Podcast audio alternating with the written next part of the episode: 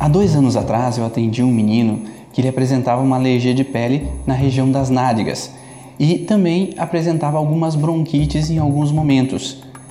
Você sabe por que, que isso é desencadeado no nosso corpo? Espera um pouquinho que tu vai entender um pouquinho melhor sobre isso.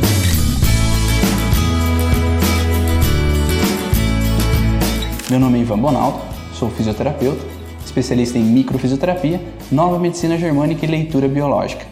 Esse menino, ele acabou vivenciando uma situação que foi muito estressante para ele.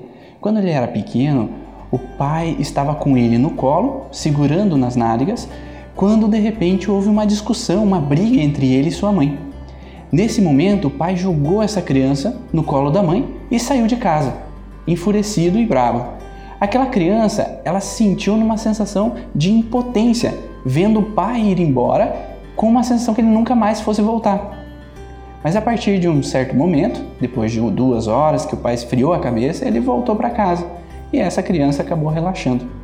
Então, esse momento de estresse, ele foi vivido de uma maneira dramática, inesperada, então foi pego de surpresa, porque aquela criança não estava esperando que o pai fosse agir daquela forma, nem que a sua mãe fosse brigar com seu pai, e ao mesmo tempo de uma forma vivida no isolamento. Ou seja, que aquela criança ela não pôde compartilhar com a sua mãe o que ela estava sentindo, ela não pôde falar as frustrações que ela vivenciou naquele momento, ela guardou tudo para ela. Então isso é gravado como se fosse um trauma que ficou armazenado no corpo daquela criança. A partir desse momento, cada vez que ela sentia que o pai estava próximo dela, ela poderia desencadear então uma alergia nas nádegas. Por que isso? Porque quando a gente sai do estresse, geralmente o sintoma tende a aparecer. As nádegas era a região onde ele tinha em contato com o pai dele. O pai segurava nessa região quando ele deu ele para a mãe dele. Então essa região de perca de contato, ela representa uma frustração e pode desencadear uma alergia. Ao mesmo tempo, houve discussões, ameaças dentro desse território familiar que desencadeou uma possível bronquite para aquela criança. Então, cada momento que o pai discutia com a mãe, ou mesmo quando o pai fosse contar uma história de uma forma mais eufórica para sua esposa, aquela criança ela sentia como se tivesse um medo que o pai fosse brigar com a mãe novamente e o pai fosse embora novamente. E a partir do momento que isso não acontecia, aquela criança relaxava e a bronquite aparecia. Geralmente, isso pode ter uma referência também com o horário que a pessoa viveu aquele estresse. Então, se essa briga foi à noite, a partir daquele momento e horário da noite, aquela criança poderia desencadear a bronquite.